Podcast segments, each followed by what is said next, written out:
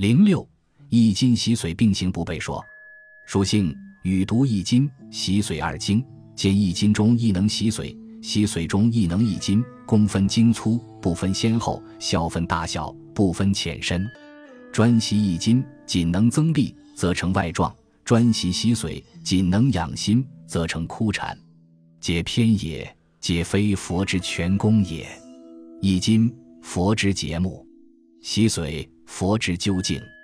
无节目，不可入道；无究竟，何有正因？以易经习髓，其视之，故非。即以易经先习髓，习髓统易经，皆悟。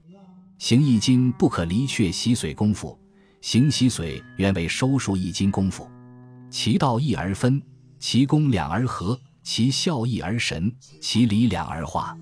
易经习水具有并行不悖、相与有成之妙，故十二图中所列行宫次第、导引逆流、搬运存养、规模皆合。